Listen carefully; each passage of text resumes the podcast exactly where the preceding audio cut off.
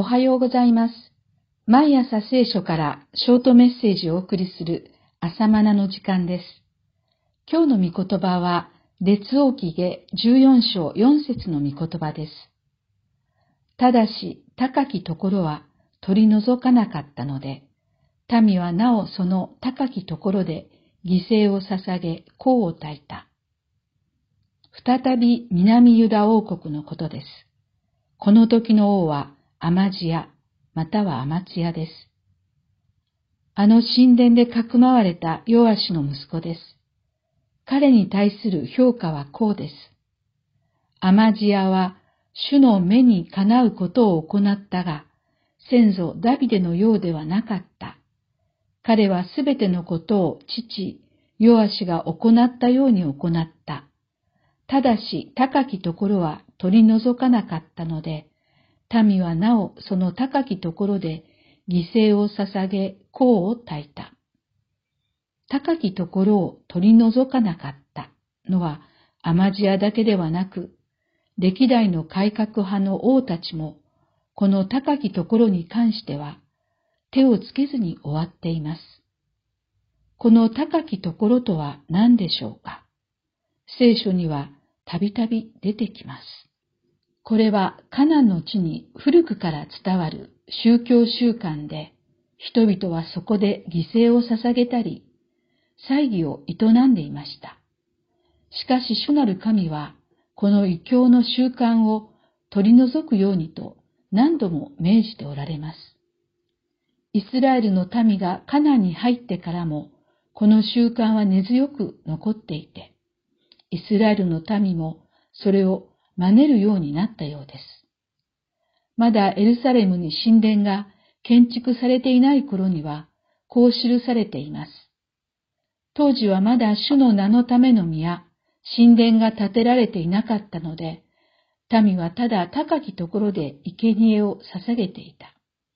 列王記上三章二節しかし、神殿が建った後も、高きところは取り除かれず、その習慣を引きずったままになりました。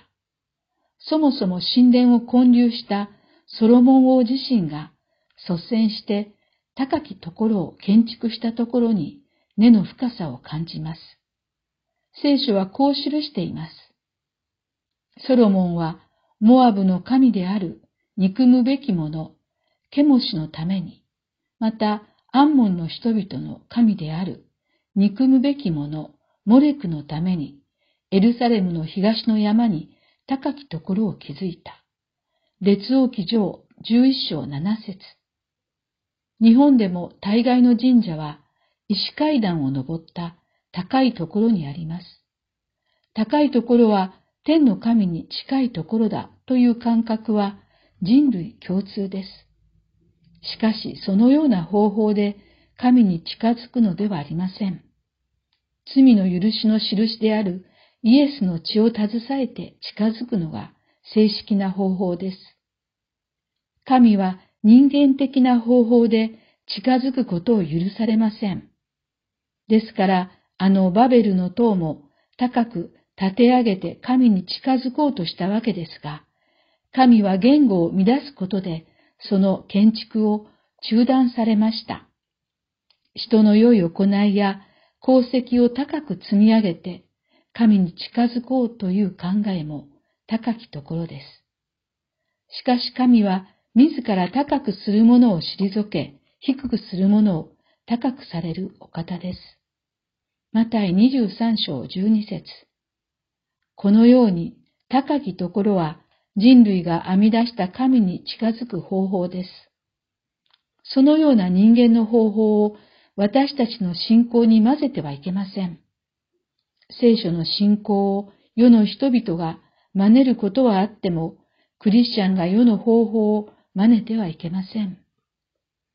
神の方法で神に近づきます。それはイエスの血によって近づくことです。